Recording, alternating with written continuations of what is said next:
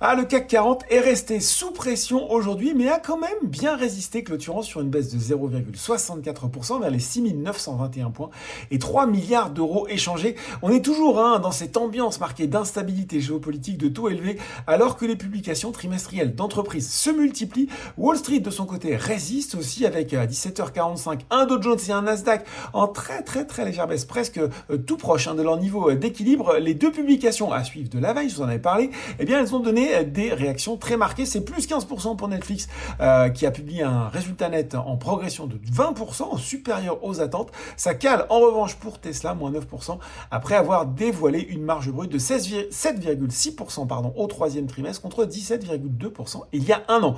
du côté des valeurs en hausse à Paris, eh bien les investisseurs ont trinqué à la santé de Pernod Ricard qui finit en tête du SBF 120. Alors, certes, sur le premier trimestre de son exercice décalé, le géant des spiritueux a vu son chiffre d'affaires reculer de 2% en données internes, mais il a rassuré en confirmant ses objectifs d'une croissance interne du chiffre d'affaires dans le haut de la fourchette comprise entre 4 et 7% sur l'exercice et une progression de sa marge opérationnelle courante de 50 à 60 points de base. À noter que Rémi Cointreau profite également de cette publication Volatile depuis son avertissement sur résultat, Sartorius s'offre une séance de rebond aujourd'hui. C'est aussi le cas pour Alstom qui met fin à un train de six séances de repli. Et puis sur le CAC 40, L'Oréal et Engie sont également bien orientés. Du côté des valeurs en baisse cette fois-ci, eh bien c'est un gros coup de pression hein, pour le titre Technip Énergie qui recule de plus de 13% en cause. Eh bien la publication d'une enquête du journal Le Monde expliquant comment la société serait parvenue à limiter ses pertes en retardant sa sortie d'un méga projet gazier Russie